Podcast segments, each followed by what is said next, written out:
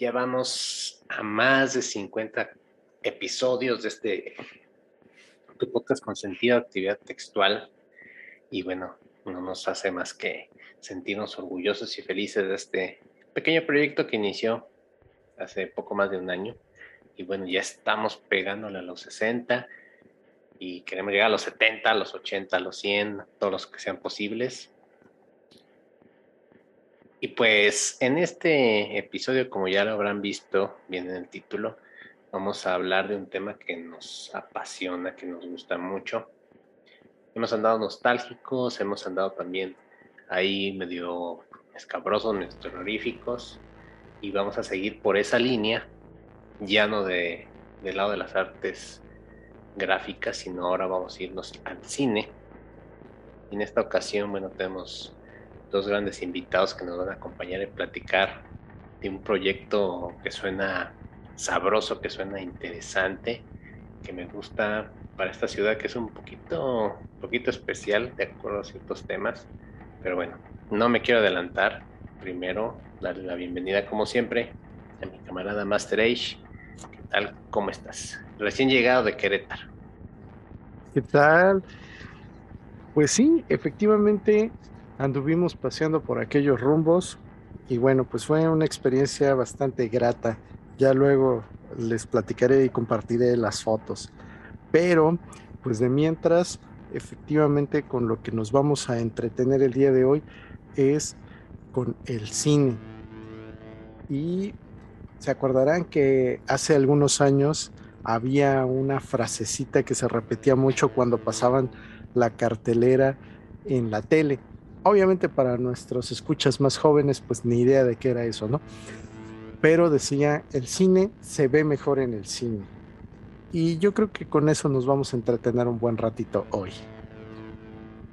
Exactamente, sin más preámbulos, quiero darle la bienvenida a Actividad Textual a Lía Miranda y a Ricardo Peña, estudiantes de la Escuela de Cine Luis Buñuel. ¿Qué tal? ¿Cómo están? Pásenle, por favor, esta es su casa. Claro que sí, muchísimas gracias por la invitación.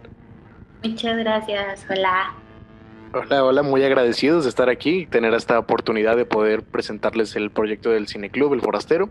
Andamos muy emocionados, muy, muy chambeados, explotados, pero la verdad este, es un arte que se tiene que compartir y creo que podemos aportar algo bueno a la ciudad. Yo quiero comenzar poniendo en la mesa el asunto de la ciudad en la que estamos. La ciudad, Jalapa, Veracruz, pues es una ciudad relativamente pequeña, pese a ser la capital del estado. Y tiene una, pues una gran historia cinéfila. La otra vez platicando con Master, estábamos haciendo el conteo de las salas de cine con las que podíamos, a las que podíamos asistir allá de los 90 y pues sí, eran, eran bastantes para el tamaño de la ciudad, relación, inclusive desde los años 70, 80, siempre ha habido bastantes salas. El público jalapeño está muy, estamos muy habituados al cine, nos gusta el cine, nos atrae esta, este, la pantalla de plata, ¿no? Esta experiencia. Aunque sí puedo afirmar que nos falta un poquito más de, cultura cinéfila. Y bueno, esto es lo que vamos a desmenuzar más acá. Pero quería como poner en contexto que estamos en una ciudad que le gusta el cine, más, nos falta como que afinar, afinar ese gusto, ¿no? Como un sommelier, ¿no? Que, que toma diferentes vinos y va, va afinando ese gusto hasta que tiene un criterio. Entonces, eh, me da gusto escuchar de este proyecto forastero porque siento que es una, una herramienta, una, nueva vertiente por la cual podemos ir eh, paladeando nuevos sabores. Eh, primero que nada, pues quisiera preguntarles a ustedes por qué, por qué escogieron el cine, por qué, qué les atrajo, qué fue ese momento que los enamoró, si fue alguna película, fue un director, fue un actor, qué experiencia le dijo, el cine es mi vida. Ah, primero quería complementar un poco lo que mencionas de, de, los cines en Jalapa. Es muy gracioso que a colación, porque yo soy jalapeño, entonces este, vengo creciendo toda mi vida aquí y siempre fue ir, a, ir al cine. Todavía me tocó el Cinema Pepe, me tocó todavía cuando existía el, el de Animas, que, que realmente es de las primeras experiencias que yo recuerdo en el cine.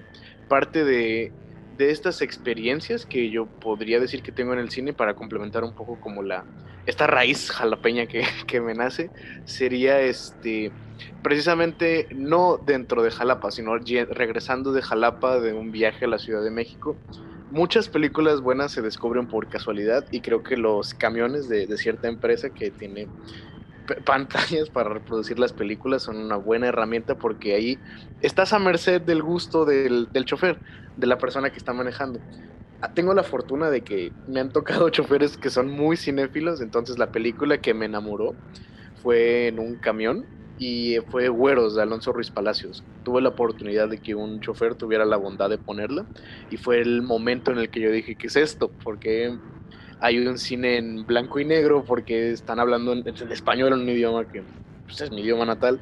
Fue más que nada la sorpresa de ver un cine nacional de bastante de bastante calidad y con una propuesta muy, muy potente, pero si nos fuéramos mucho más atrás, creo que la película que me enganchó primero fue probablemente alguna animada, como siempre, como te ido al cine, más que al de Animas cuando existía, ver la era de hielo en pantalla grande fue como de, ah, porque hay un mono grande que, habla, porque hay caricaturas, pero no sé si va mi compañera Lía.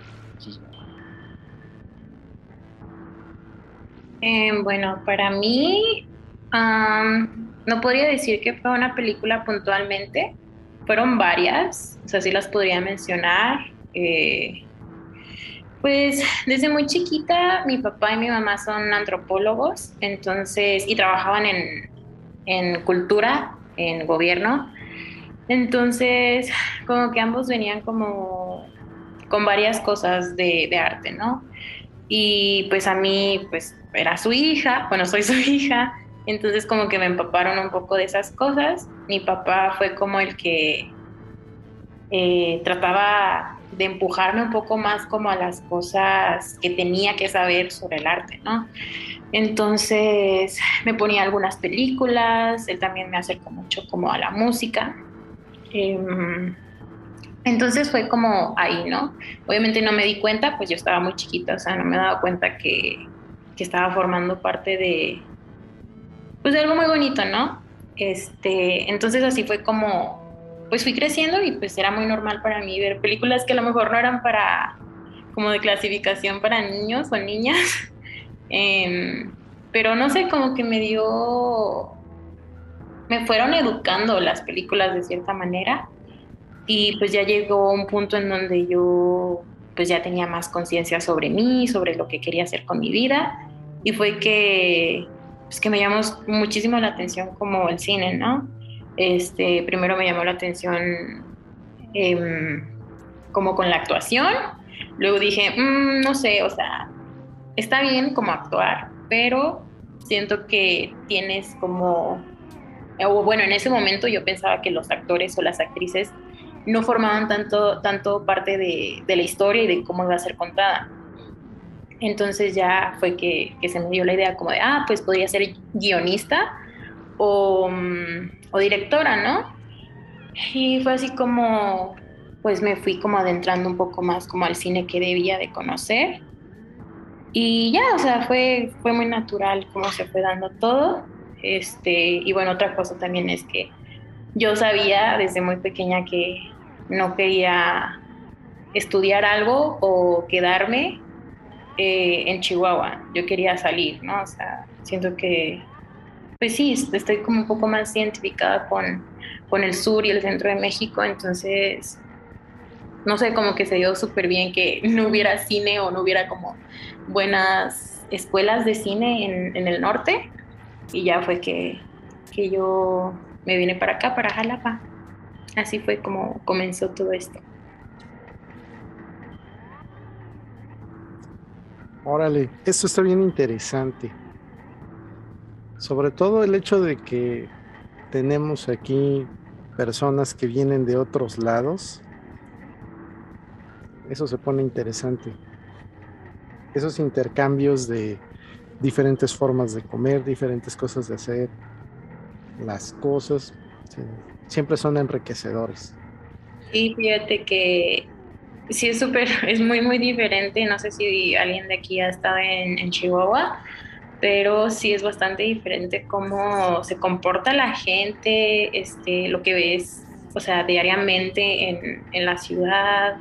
Este, también la arquitectura es muy diferente, la comida, eh, los pensamientos. Hace unos, creo que ahorita ya no, pero hace unos cinco años Chihuahua era el, la ciudad más con más suicidios en todo México. Entonces sí es como súper diferente los contextos y, comparar, ¿no? O sea, cómo está todo tan, tan revuelto, ¿no? Yo quiero rescatar eh, esta parte donde mencionas que el, cine te fue educando. Lo relaciono con el, asunto de la cultura cinéfila a la que me refería en un principio de este episodio. Porque ciertamente, pues sí, nos gustan mucho las películas y eh, lo hemos vivido de primera mano, Master y, y un servidor, cuando hemos ido a dar charlas sobre películas. Si el público sabemos, sabemos de, primera mano que, tienen una opinión, que, les gusta opinar, que quisieran participar, pero siempre hay ese mm, miedo, ese como que, pues pena, ¿no? Hay que, ¿cómo voy a opinar una película? ¿O por qué, este, por qué me están preguntando, ¿no? Entonces, eh, a mí me causa, me causa ruido, ¿no? Ver que todavía en 2022, pues sí, como que no hay esa, esa cultura cinéfila, ¿no? Que eh, no sé si tenga que ver con la masificación del cine las plataformas donde solo consumimos y consumimos productos y no nos sentamos a analizar.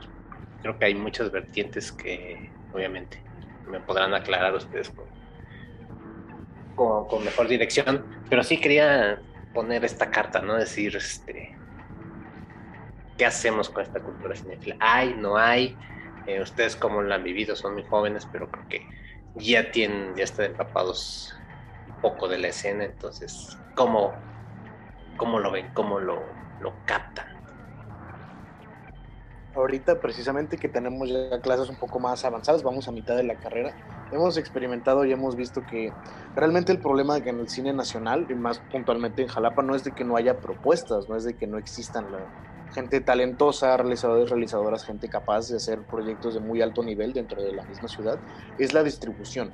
Es de que hay, se producen muchas películas, muchos proyectos que aún sin los apoyos, sin los financiamientos, que eso también es un problema grandísimo, es que no se encuentra el público, no se encuentra a la gente para poder marketear cierto tipo de películas o propuestas que a lo mejor este, chocan un poco con las películas mexicanas que estamos acostumbrados. Por ejemplo, la película La Paloma y el Lobo, no sé si han tenido la oportunidad de verla.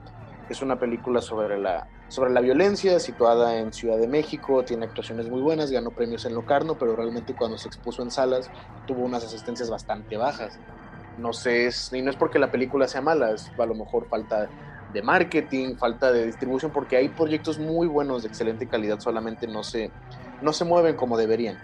No solamente se tendrían que limitar a estas, como lo que estamos haciendo nosotros, que es un inicio, estamos trayendo a, a salas independientes, películas de muy buena calidad, sino distribuirlas tanto comercialmente como en estos foros independientes en los cuales en nuestra ciudad abunda, abunda este este tipo de arte autofinanciado, proyectos que vamos sacando poco a poco, como todo está realmente tan centralizado en Ciudad de México, ya no digamos, ya lo acaba de decir también Lía, en el norte tampoco se tiene mucho apoyo, en el sur ni se diga, como todo está igual tan centralizado en Ciudad de México, cuando surgen propuestas que vienen de, de cualquier otro estado, a no ser que tengan un conecte directo con alguien de Ciudad de México, no, no sale eso es un panorama bastante deprimente para todos los que no somos chilangos, porque es como de, oye, si no me voy, no, no voy a ser exitoso. Y queremos cambiar eso. Queremos tener este. Tenemos una ciudad tan rica en cultura, rica en gente talentosa que es encontrar al público y fomentar igual esta cultura cinéfila que mencionas, Mario, que realmente este, la gente sí está acostumbrada a ir al cine, pero no a ver todo el tipo de cine. Igualmente como ciertas producciones de... Pues las de superhéroes últimamente han acaparado muchísimas salas y se tienen proyecciones cada hora de la misma película durante dos, tres semanas y después llega otra superproducción a dos, tres semanas. Este, es bastante difícil competir con esa distribución y publicidad masiva, pero se, se hace lo que se puede. se, se, hace lo que se puede para poder encontrar al público que, que, vea la película, porque eso es el tema importante. Hay muchas películas, pero no, no se ven, no se venden. Entonces es esta parte de, de la distribución que tiene mucho más problemas aquí en, en nuestra ciudad. Sí. Bueno. Ay, perdón. Adelante. Ay, gracias. Este, sí, creo que es muy triste todo lo que está mencionando Ricardo. Es, pues, muy decepcionante saber que justamente sí existen em, varios realizadores y realizadoras en el momento que están haciendo cine y que están buscando hacer cine, este, y ajá, que de una manera u otra logran hacerlo, pero no se encuentra el público, ¿no? O sea, es muy triste y nos deja a nosotros como desorientadas, desorientados, porque pues no hay, pues no hay a quién enseñarle, ¿no? Lo que nosotros estamos pues tratando de, compartir. Y es justamente pues un problema muy grande ahorita pues entre los cineastas y las cineastas que, o sea, realmente te puedes dar cuenta que la gente, o sea, cineastas y este, lo están haciendo porque les gusta, o sea, porque aman hacer eso, ¿no? Porque les apasiona, porque, o sea, ¿por qué lo harías sabiendo que no hay como un futuro, este, tan, tan florecedor, ¿no? Entonces sí es como, pues triste, decepcionante, pero justamente también queremos como mover cosas, ¿no? Yo creo que todas y todos este, los cineastas nos hemos sentido así, ¿no? Que, ah, yo, o sea, yo, lo, yo voy a cambiar esto, ¿no? O mi generación pero pues sí es demasiado difícil teniendo como otras situaciones nacionales, ¿no? Que son pues de vida o muerte. Sí está feito. Ahora, esa parte que mencionas es bien importante porque efectivamente se nos ha acostumbrado con el cine comercial a que vas al cine para desconectarte del mundo, vas al cine para no pensar. Y efectivamente, al menos en el caso de eh, Latinoamérica, yo creo que tenemos una muy buena cantidad de cine que es precisamente para lo contrario, para hacernos reflexionar. Y tenemos desde las sátiras políticas eh, con las que nos reímos y termina la película y nos quedamos con, ah, espérame, eso que me acaban de decir es la realidad, está pasando aquí en México y yo me estoy botando de la risa. Entonces, sí, es bien interesante el papel que juega esta industria en nuestro país. Y parte de la problemática que ustedes muy bien señalan, desafortunadamente es algo con lo que se viene cargando ya desde hace décadas. Platicábamos en su momento de cómo en la época dorada del cine mexicano había producciones que rivalizaban con Hollywood e inclusive algunas en efectos especiales o en la parte que podríamos considerar más técnica, más difícil quizá de lograr en ese momento. Y bueno, a pesar de eso, pues era una industria muy importante. Pero bueno, eh, yo creo que también ahorita necesitamos regresar un poquito al presente. Platíquenos, por favor, cómo es que surge la propuesta del forastero. Pues, este, Surge básicamente de unas pláticas que tuvimos con nuestro maestro de historia del cine, el maestro Ever, que le mandamos un saludo, sobre distribuir este, un tipo de cine que no se acostumbra a ver actualmente en la ciudad. Iniciamos con sugerencias de, de cine gore, de serie B, con, con efectos malos, historias graciosas, chuscas o muy violentas, para, para la gente que le gusta ese tipo de cine. Ya posteriormente, como fuimos avanzando en la materia y como estuvimos yendo platicando de esta película, la podríamos exhibir en Cinema Nahual, que es uno de nuestros, pues no como patrocinadores, pero que nos ayudan con el convenio para poder exhibir estas, estas películas, colaboradores, mejor dicho. Y pues ya fuimos platicando constantemente sobre qué películas podríamos poner y fue cuando nos topamos precisamente con el cine latino que dijimos que podríamos suponer estas películas, porque como bien mencionas, es para no es tanto para desconectarnos o para evadir. Hay una frase de, Billy Wilder, un gran director, que dice, mientras al taxista se le olvide que ha dejado mal el coche por dos horas, la película es un éxito. Y realmente sí, existe un cine escapista que nos transporta a historias diferentes y básicamente a poner por dos horas el problema de tu vida, olvidarte y ver los problemas de otro, de alguien ficticio.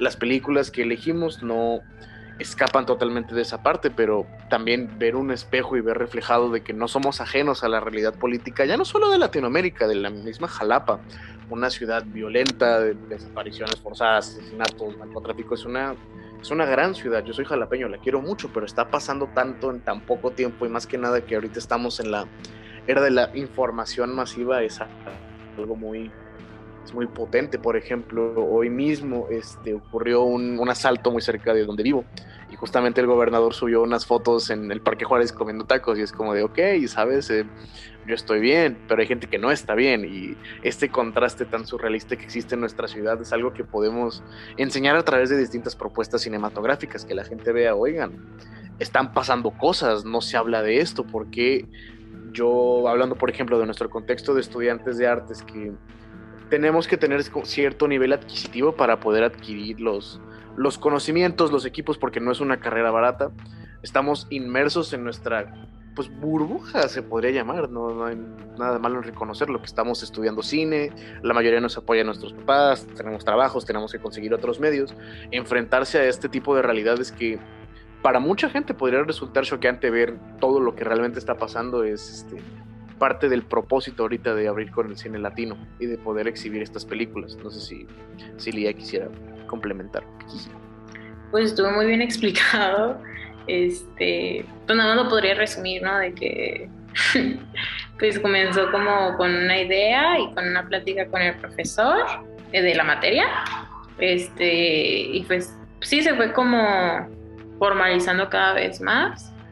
Este, pues hasta llegar a este punto me gustaría ahondar un poquito más en el, ah, en el tema del cine gore.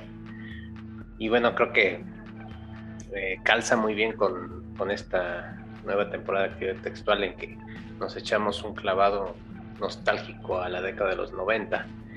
No han checado nuestros episodios anteriores. Acabando este, les recomiendo que, que revisen nuestro episodio del Cibercafé o de la Plaza Comercial.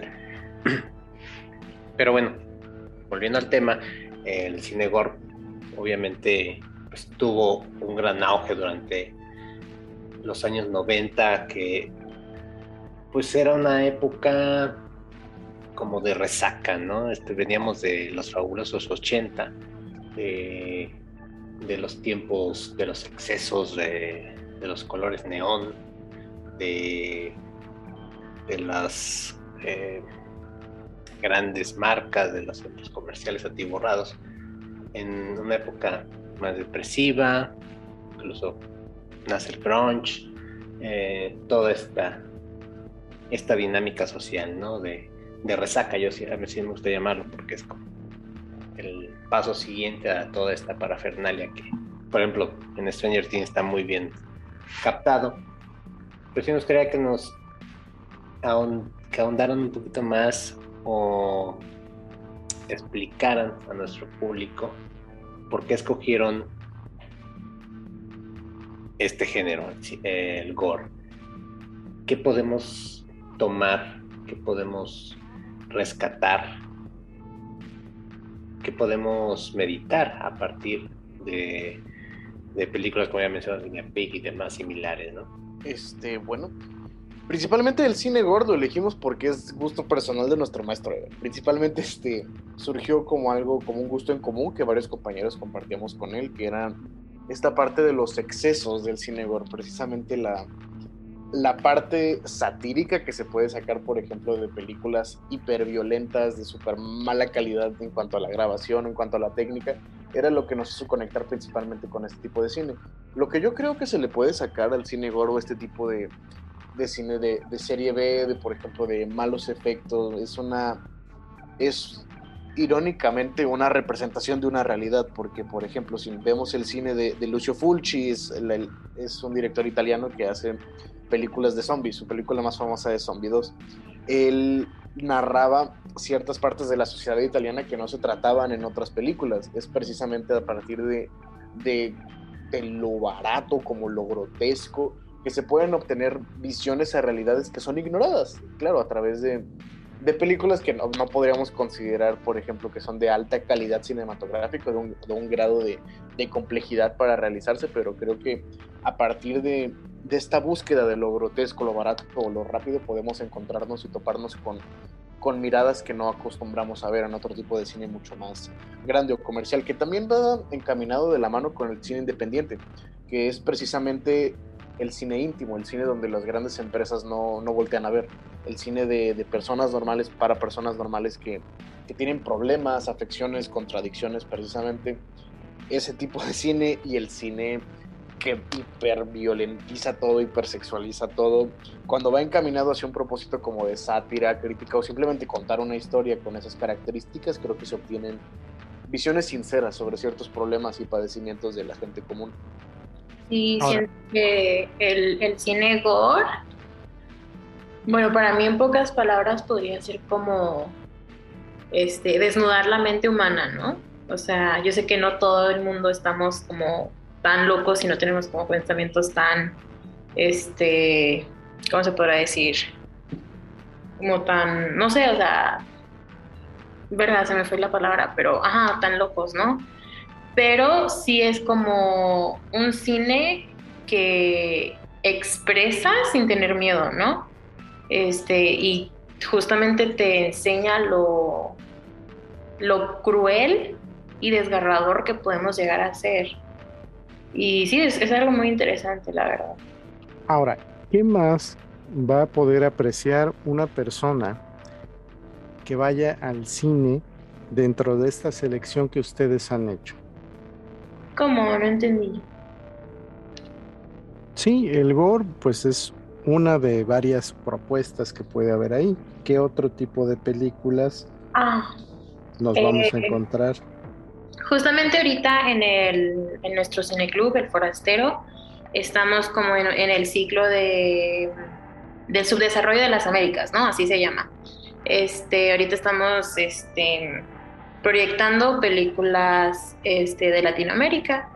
Entonces, eh, ajá, pues todo este ciclo vamos a estar proyectando películas sobre Latinoamérica, eh, pues realizadas en Latinoamérica, eh, un poco más direccionadas como a, los demás países que no son México. ahorita este es nuestro primer ciclo. A mí personalmente sí me gustaría pues seguir con el ay, la patrulla, seguir con el, pues con todo esto de, del cineclub. Perdón, pasó una, una ambulancia, creo. Este, ajá, personalmente me gustaría mucho seguir como con el cineclub. Eh, todavía estamos ahí como viendo, este, porque pues les, les mencionamos que es como algo grupal, ¿no? Entonces tenemos que estar bien organizadas y organizados para, pues para sacar esto adelante. Eh, si en un futuro pues seguimos haciendo este cine club, eh, no sé, o sea, me gustaría también poder exponer como, mm, no sé, películas o filmes sobre problemas eh, sociales como más acentuados, ¿no? Este, yo estoy muy dentro del feminismo, entonces conozco varias eh, películas este, feministas que me gustaría también que tengan la oportunidad de, salir a luz, ¿no? O bueno, no de salir a luz, sino como poder tener esta oportunidad de difundir como al, público jalapeño. Sí, precisamente las pláticas que habíamos tenido sobre Cinegor con nuestro maestro eran de los primeros bosquejos y acercamientos que podíamos llegar a tener sobre un, sobre un cineclub. Actualmente lo que, lo que terminó haciendo fueron las películas de cine latino en el subdesarrollo de las Américas y precisamente eso que mencionaba de una visión sincera, realista, independiente sobre ciertos problemas de la gente común es lo que se puede llevar el espectador al ver nuestras películas, al ver la selección que nosotros tenemos proyectadas de forma gratuita, toparse con estas realidades que no son tan ajenas como creemos, porque precisamente esto que decía mi compañera Lía sobre países que no son México, estamos nosotros como como mexicanos tan mermados en nuestro propio país, que es inmenso, gigante, vastísimo, hermoso, pero luego no volteamos a ver a nuestros vecinos del sur como nuestros hermanos, con padecimientos similares, con dolores y quejidos que realmente resuenan en toda Latinoamérica. Precisamente elegir estas propuestas con esta pues con esta, este toque de realidad del espectador, lo que esperamos que se lleve son, pues no un shock de realidad, pero que puedan este, poder observar que, que en Latinoamérica existen padecimientos comunes y dolores que se tienen que hablar. Ahorita es más generalizado como para dar esta introducción a los, a los problemas en común, porque muchas películas, incluso por ejemplo la, la, más cómica o relajada entre comillas que podríamos decir es Vampiros en La Habana, trata temas muy, muy densos y muy actuales.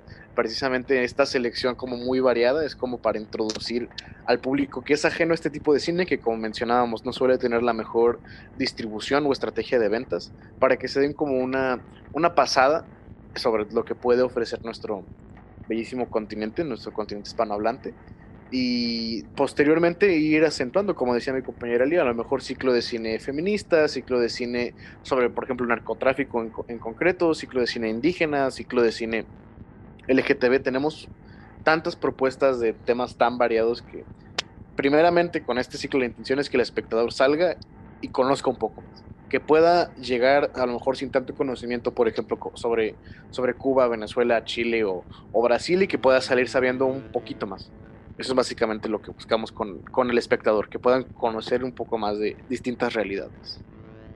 Dentro de, la, perdón, dentro de las dinámicas de su cineclub, eh, me gustaría que eh, nos pudieran explicar.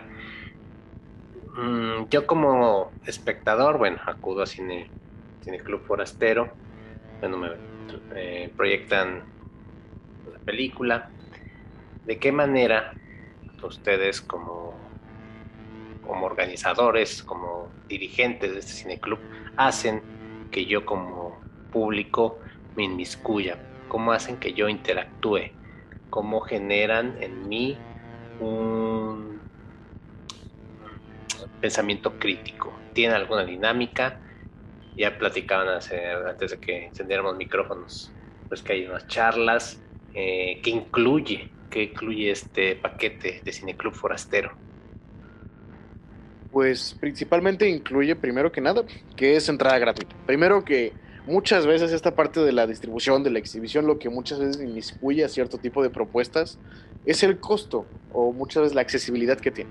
Primero como espectador ya te puedes empezar a inmiscuir sabiendo que la única condición es que estés dispuesto a poner tiempo. Es el tiempo, porque no hay dinero de por medio, no estamos generando nada, es un proyecto totalmente con las ansias de ya no la mera calificación, sino poder enseñar distintas propuestas con el compromiso social que antes habíamos mencionado. Como espectador, primero te ayuda a inmiscuirte, que es algo accesible. Está en una muy buena ubicación, en el centro de Jalapa, Cinema Nahual, la Fruta 14, y ya desde ahí te empiezas a inmiscuir. Primero se da una presentación de la película, vamos cambiando de moderador en cada sesión, se presenta la película, los trailers que vamos a poner del mismo cineclub, el con el forastero, y al final de la charla, pues uno puede dependiendo del impacto que tenga la película en cada espectador, es este, por ejemplo, muchas hay películas que van a resonar con temas en distintos grupos de personas, por ejemplo, en el cine en la película de la atleta asustada que dirige una mujer va a tener un poco más, por ejemplo, de, de, peso sobre ciertos temas sobre el indigenismo, las propias mujeres se podrán identificar más, va a haber otros temas del, por ejemplo, el narcotráfico con PBC1 para Colombia, que va a haber otro tipo de gente que vaya a tener sus propias opiniones, porque todos los temas este, todas las películas se seleccionaron para que puedan generar el diálogo porque tienen algo en común con algo que pasa principalmente ya no en Jalapa ni en Veracruz, en México. Primero que nada. Y luego este, ya termina la película y el moderador invita al, al, al invitado, por así que va variando este, dependiendo de cada función. Tenemos, por ejemplo, trajimos un psicoanalista para la primera función, la función pasada trajimos una antropóloga, posteriormente vamos a traer a cineastas, vamos a traer a más gente especializada que sabemos que puede aportar algo a la conversación, que tiene su propio punto de vista y que puede generar una conversación. Y a partir de ahí tratamos de a través del moderador de generar esta discusión con el público, de alguien tiene algo que decir, abrir sobre todo la, el diálogo, ya si el público, pues muchas veces es la presión de como no querer interactuar, como está el grupo de cuarto semestre, pues igual iniciamos la conversación, lanzamos un poco de, de preguntas al aire y generalmente obtenemos una respuesta positiva por parte del público. A partir de ahí ya se genera esta charla que, que abre distintos temas. Esa sería como la dinámica que podrían esperar si van al Cineclub El Forastero. Fíjate que a mí me resulta bien interesante eso, porque una de las cosas que nos ha tocado ver es que pareciera que no, pero cuando a la gente le das un poquito de cuerda, sí puede generarse un diálogo interesante. Y sobre todo, eh, consideramos que hoy en día, pues hemos absorbido un montón de, de cine, ya sea eh, en los formatos tradicionales de Hollywood o en alguna otra de sus múltiples manifestaciones, igualmente series y demás. Entonces, desde mi perspectiva, sí tenemos mucha gente que tiene de qué hablar. Y quizá parte de lo que ha hecho falta es ese momento y ese lugar donde hay más personas que comparten esos referentes o que inclusive tienen eh, perspectivas distintas y que eso a su vez termina moviendo a, la reflexión, ya sea eh, de manera directa o indirecta. Pero pues a mí se me hace algo muy, muy agradable el poder platicar sobre qué fue lo que percibí, qué fue lo que me llamó la atención, qué cosa me gustó, qué no me gustó. Y bueno, si tenemos ahí todavía alguna persona que tiene una relación directa con la temática que se está abordando, pues el asunto se pone más, más agradable todavía.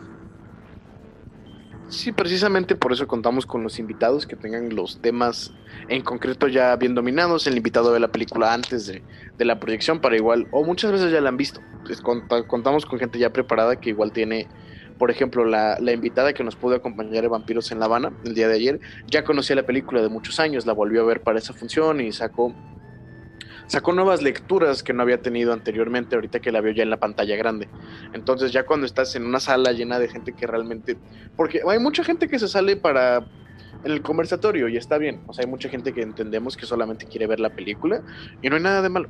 Nada más ya cuando está el conversatorio y se vuelve a cerrar la puerta, estar en un ambiente con la gente que quiere realmente opinar o escuchar abre mucho la conversación y creo que enriquece muchísimo a, hemos estado teniendo mucha respuesta positiva por parte de, jóvenes, o sea, más jóvenes que nosotros, entonces eso nos, nos inspira, nos inspira a poder este, continuar con el proyecto y poder tener a, gente mucho más especializada, a lo mejor en algún futuro podríamos invitar incluso a, a los propios cineastas a que den un poco sobre la charla de su película. Realmente estamos muy contentos con este proceso de, enriquecimiento de ambas partes, tanto del público como de nosotros hacia ellos, o ellos hacia nosotros, que estamos obteniendo por parte del público un tema bastante recurrente en la actividad textual, yo creo que se lleva las palmas, sobre todo en la tercera temporada, es el asunto de la formación de públicos. Constantemente estamos hablando de este tópico, de no solo en el cine, sino en todas las artes, como hay una urgente, una urgente, urgente este, necesidad de que todos los que somos creativos, artistas y similares, gestores y todas esas denominaciones que se le dan ahora, eh, ataquemos el tema de la formación de públicos, porque siento que ha habido mucho, hay muchos sesgos, hay pues, grandes lagunas, mucho desconocimiento. Es por eso que hace rato les preguntaba ¿no? sobre el cine gore, porque puede ser que tengamos una idea preconcebida, ¿no? O, si hablamos en términos generales del cine de arte, ¿no? Todos dicen, ah, pues a lo mejor es una película este, en ruso, ¿no? Aburrida de tres horas, ¿no? Contemplando una, una lluvia a través de una ventana, ¿no? Es así el, el arquetipo que tenemos de cine de arte o cine de, de autor. Entonces, mm, ¿a qué retos, sobre todo ustedes que están empezando en esto del cine, cuáles son los, los proyectos, los objetivos a seguir dentro de este, de este tema de la de la formación de espectadores. ¿Creen que se necesite una escuela de espectadores como se está haciendo actualmente en teatro? ¿Cómo, si me permiten preguntar, cómo es esa o sea, escuela de espectadores en teatro? ¿Cómo es eso? Es una, un taller donde se enseña o se dan herramientas al público asistente para que de cierta obra eh, lleguen a tener pues, un pensamiento crítico, a, a, ver más allá de la obra, ¿no? No es como llegas, te sientas y te vas, ¿no? ah, qué bonito, ah, me gustó, no me gustó, sino decir, bueno, eh, este diálogo, ¿por qué estaba ahí, no? O por qué hubo en este acto ese tipo de escenografía, ¿no? Sí. Es como irse más allá, ¿no? De la obra, ¿no? El no quedarse en la primera lectura, sino decir, bueno, ¿qué más puedo rescatar? ¿Hacia dónde, hacia dónde me quiso llevar el autor o el artista? Y hacia dónde me fui yo, ¿no? Ya. Em, sí, pues yo sí, sí considero que estaría chidísimo. Este, sí es bastante difícil ahorita eh, crear ese, bueno, no sé si bastante, pero sé que sí es complicado como crear ese vínculo entre, entre la obra y el, y el espectador, ¿no? O la espectadora. Este, es, pues sí es parte del por qué no es como, ajá, porque tenemos es que este como estereotipo de, del cine de arte o de que México no produce cine, ¿no? Porque pues lo que la gente así que no está dentro de como de las ramas artísticas o del cine piensa que México pues produce películas que no, o sea, nada que ver, ¿no? O sea, mm, sí, o sea, producciones muy, con muy baja calidad en, en cuanto a, a la temática. Este, entonces creo que sí sería necesario y bueno, pues que haya, mm, no sé, como esta difusión de que el arte existe, ¿no? Bueno, de que el cine existe, ¿no? El, el cine nacional y que, que, hay mucho, o sea, hay demasiado. Este, y justamente sí lo que necesitamos pues es eh, que, que la población se dé cuenta, ¿no? Y que, que esté interesada en, en, el cine nacional, en el cine este, en general, ¿no? Porque muchas personas no, pues no ven cine, sino nada más ven como las películas, ¿no? Las películas, este... Ajá, entonces creo que sí estaría está difícil crear como esta conciencia y esta, pues como esta conciencia en, el arte, pues ahorita hablando del cine.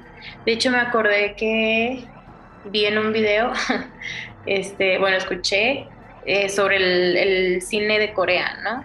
Este, que también tuvieron sus años de, que no, o sea, los coreanos y coreanas no, no consumían su propio cine y que empezaron como en un gobierno, no recuerdo en cuál obviamente, pero empezaron como a, a casi casi que obligar, ¿no? De que esta semana nada más va a haber, o sea, cada vez más iban poniendo películas, iban llenando como los cines de puras películas coreanas y mm, pasaron muchos años, ¿no? De que así, de que pura película coreana y se empezaron como a, como a tener este vínculo especial, cariñoso con, con, el, cine coreano.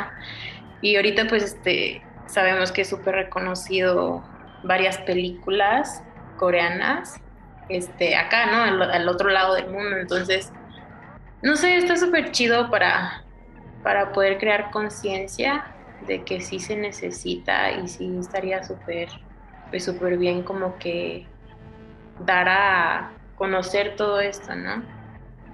Ahora, yo voy a retomar aquí una idea que dijiste, Lía, que me encantó. No ven el cine, solo las películas. Yo considero que particularmente esa frase resume mucho de lo que nos ha sucedido al paso de los años, principalmente por la influencia del cine hollywoodense. Y platicábamos el otro día aquí con mi compadre Eliam, que a veces las personas ya no van al cine por ver a un actor y que cada vez es más común ver eh, productos de Hollywood donde te ponen a varios grandes actores juntos porque tanto los nuevos medios como el streaming, como la aparición de nuevas personalidades en el mundo de esta industria, pues están haciendo que las personas tengan una percepción diferente del cine. Y tan es así que también hemos comentado que los Óscares, que son premios de la industria para la industria, pues inclusive ya no tienen el éxito que tenían antes para captar personas, ahora ya tienen que incluirle funciones de box y probablemente para el próximo año veamos una de esas eh, de la WWE donde hay escaleras, mesas y sillas, porque pues ya no encuentran la forma de hacer que la gente voltee hacia acá. Y todo esto, pues yo lo veo tremendamente impactante porque nos pasa exactamente igual que con el café. Vivimos en una región que es pródiga en cuanto a la producción de, este, de este oro molido. Sin embargo, muchísimos de nosotros tomamos café y no sabemos nada del aromático. O a veces las personas consumen café instantáneo, pues a veces por costumbre, a veces por cualquier otro motivo. Entonces yo, yo veo de eso, eso dolió, viejo. Ahora. Sabe chido, sabe chido en el café. dale, dale, maestro. Bueno, yo veo todo esto con mucha similitud por el hecho de que efectivamente nos falta tener esa educación.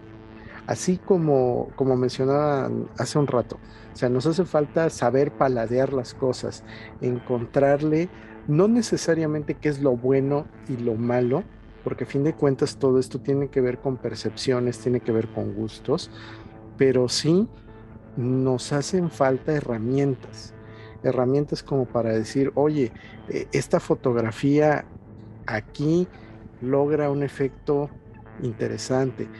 Eh, esta música acá tiene un papel protagónico. Es que aquí los claroscuros. Entonces todo eso pues son cosas que necesitamos aprender. Y obviamente pues en la medida de que la gente que sabe pueda compartir eso con el resto del mundo, pues vamos a poder aspirar a que pues sepamos distinguir mejor las cosas que vemos, las cosas que oímos y pues también la parte de las emociones que el cine nos despierta, que para mí esa es otra de las cosas que son sumamente importantes porque al ser una manifestación artística, pues el cine también nos mueve. Adelante, este, sí, pues está, está para pensar este, sí es bastante como preocupante que muchas cosas están cambiando muy rápido y es justamente por, pues como estamos viendo ahorita, ¿no? Con, con tanta información que neta, o sea, güey, TikTok, o sea, literalmente puedes estar viendo de que un gato sin un ojo que necesita ayuda y que no sé, o sea, cualquier cosa, y le das para abajo, güey, y ya está otra cosa súper divertida que pues ya, ¿no? O sea, rompió como ese momento y esa emotividad y esa como eh, capacidad de reflexionar sobre lo, pues, sobre cosas, ¿no? Que ocurren en el mundo que son un poquito más, este, necesarias de, de atender. Eh, y sí, o sea, sí es como algo bien extraño que creo que va a durar así un poco porque pues estamos entrando en todo este mundo, ¿no? Apenas de como las redes sociales y toda esta facilidad, ¿no? Que tenemos en, en consumir cosas. Este, ahorita que estabas tú platicando sobre todo esto, mm, se me vino como esto que pasa muy seguido en mi familia. Yo pues mi familia no, no es como eh, una familia artística. Yo sé que mucha gente sí, sí nace como en familias que, que están como un poco más en el arte.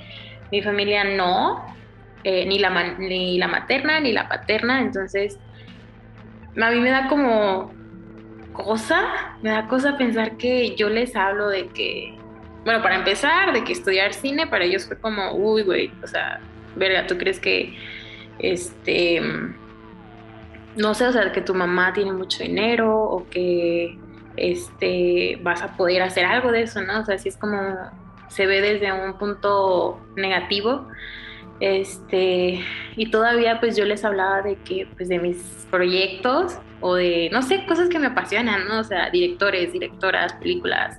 Eh, les recomendaba películas y, o sea, les vale, les vale caca, ¿no?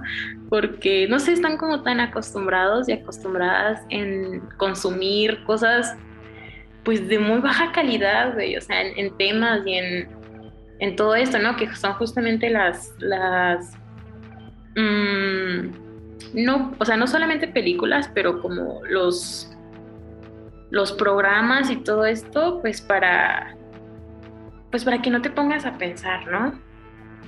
Entonces, o sea, añadiéndole a eso, pues pensando en esto, ¿no? Este, añadirle todavía que, que tenemos pues bastantes plataformas en donde podemos consumir demasiadas cosas muy diferentes en muy poco tiempo, pues sí es como algo conflictivo, porque justamente ya no te da el tiempo de reaccionar o de, mm, este, sí, o sea, de, llegar como a, la, de reflexionar, ¿no? Y, de pensar en todo, en, pues en las, como en concentrarte en una cosa. O sea, siento que en la actualidad no nos podemos concentrar en una sola cosa. O sea, como que tenemos que estar con los ojos en todos lados y formar parte de todo, ¿no? Entonces, sí es súper difícil ahorita hablar sobre esto y que, pues justamente los Oscars, bueno, los Oscars hace poco,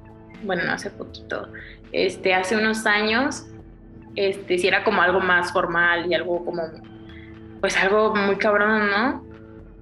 Y ahorita, o sea, sí es como muy X, o sea, es como, ah, sí, los Oscars.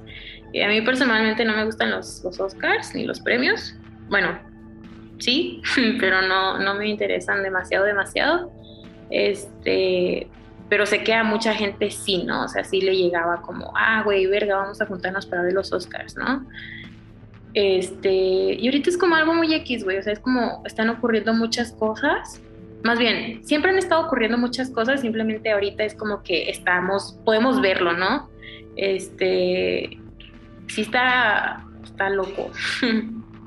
Y bueno, eh, ya para ir cerrando este interesante episodio, me gustaría que nos platicaran eh, qué le espera a los próximos espectadores, qué más hay en cartelera, qué nuevos planes tienen para este cineclub, qué viene a continuación. Pues ahorita las películas que nos quedan son este Pelo Malo de Venezuela, eh, Machuca de Chile, eh, Autocompadecencia de Brasil, es La Teta Asustada de Perú, y no sé si me falta uno, pero este, creo que ya serían las películas con las que cerraríamos este ciclo de cine latinoamericano. Lo que esperamos actualmente el espectador se va a topar con propuestas muy, muy interesantes referentes a distintas, como mencionaba anteriormente, realidades, este, propuestas independientes, algunas con más presupuesto. Van, el espectador se puede esperar este, una nueva dosis de información sobre sus propias raíces, sobre sus propios pues entorno que a lo mejor no tenía anteriormente. ¿Qué seguiría para el cineclub? Primero sería terminar este ciclo sin, sin problemas, todo tranquilo, que todo fluya como ha fluido hasta el momento, que es una buena reacción del público, una buena reacción por parte de nuestro grupo, directivos. Esto es lo que estamos actualmente obteniendo y lo que esperamos para este ciclo. ¿Qué sería lo que seguiría? Sería hablarlo realmente en, en una unidad grupal si esto termina de la forma más satisfactoria posible, pues continuarlo con ciclos este, igual de carácter social, pero que representen igual temas un poco más específicos o a lo mejor este, temáticas o directores en cuanto a la organización, poder publicitarlo de una manera ya mucho más, más grande, tratando de mantener obviamente esta integridad de la, de la independencia, sin, sin, cobrar, o sea, para que la gente pueda seguir siendo accesible, como para los, nosotros lo es la mayoría de las películas que, que, consumimos, o sea, el cine gratuito, las películas, por ejemplo, para tenemos una materia de cine mexicano, el cine mexicano está disponible, está gratis, está ahí, es que la gente lo vea. Lo que nosotros queremos ahorita, el propósito es que la gente vea estas películas de suma importancia y ya después, terminando como esta sección de cine latino, eh, hablar ya de temas más en concretos. Lo que seguiría sería sentarnos a hablar y ver cómo podemos seguirle ofreciendo a la gente con esta gran respuesta que ha tenido cine de calidad para que pueda, podamos seguir abriendo el diálogo hacia distintos panoramas. Bueno, pues la propuesta a mí me suena bastante agradable y como lo comentaba en algún momento, no solamente por el hecho de la propuesta como tal, sino porque esto, independientemente de que tuviera una corta o una larga duración, es un esfuerzo que vale la pena tomar en consideración e inclusive replicar. Sí, parte también del propósito es como inspirar, o sea, todavía estamos muy jóvenes, pero ya estamos como en edad de decir como otras generaciones o gente un poco más joven que nosotros poder este pues no como ponernos de ejemplo como tal, y, pero sí que los chavos digan, eh, sí se puede. O sea, la neta, estos güeyes pudieron hacerlo sin casi muchos, sin muchos convenios. Podemos incluso hacer cine o, o ver o intentar este aspirar a poder tener esta esta difusión y que estamos logrando tener gracias a una gran respuesta del público y a medios muy muy chidos como ustedes que nos invitaron. Muchísimas gracias de nuevo por la invitación para poder este distribuir otras cosas, ver otro tipo de películas. Consideramos que es una gran puerta de entrada para mucha gente que a lo mejor no esté tan familiarizada con este tipo de contenidos. Sí, completamente de acuerdo. Y bien, como mencionaban hace un rato, el, el factor de que sea totalmente gratuito, pues no nos deja ningún pretexto, ninguna excusa para, para atrevernos, ¿no? Para, pues para quitarnos un poquito esos miedos o prejuicios, los puedo llamar así, de ciertas películas. Creo que eh, en el momento en que expandimos nuestros horizontes a, a otros géneros, otros directores, a cine más independiente, pues también nuestro gusto, nuestro criterio, pues igualmente no llega a más lugares y sobre todo, mm, pues a mí me gusta mucho la serie B, porque lo platicaba con una amiga, que si una película con pocos recursos o con efectos que inclusive te pueden parecer visibles te entretiene o te hace pensar, y ahí tienes una gran obra, ¿no? Una,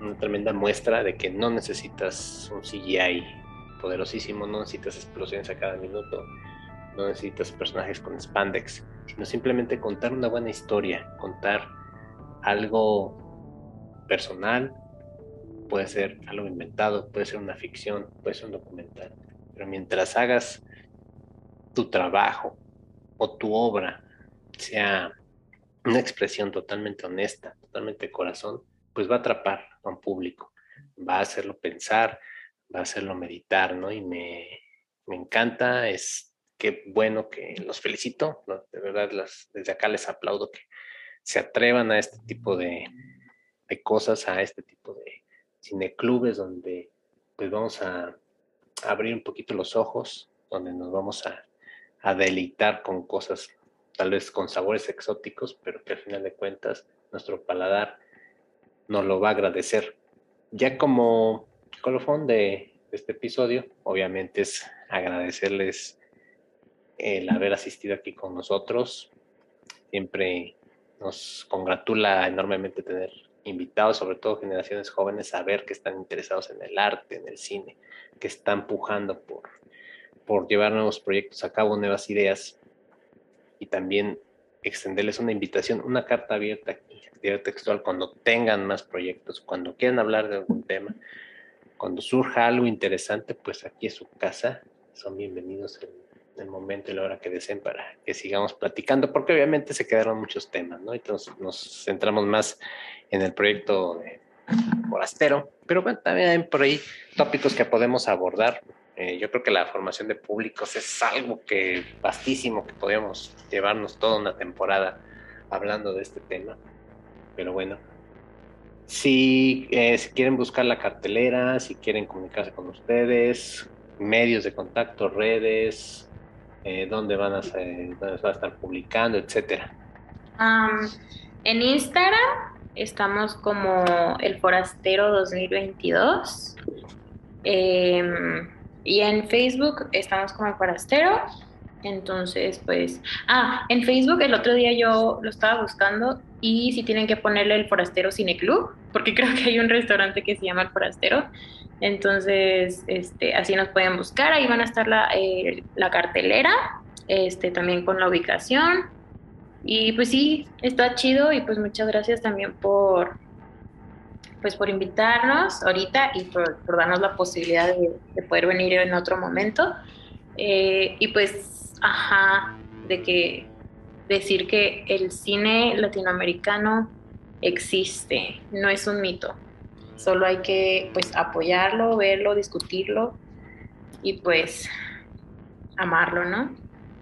Sí, igualmente agradecer la invitación, muchísimas, muchas gracias por invitarnos y esperamos que el episodio haya sido del agrado de todos.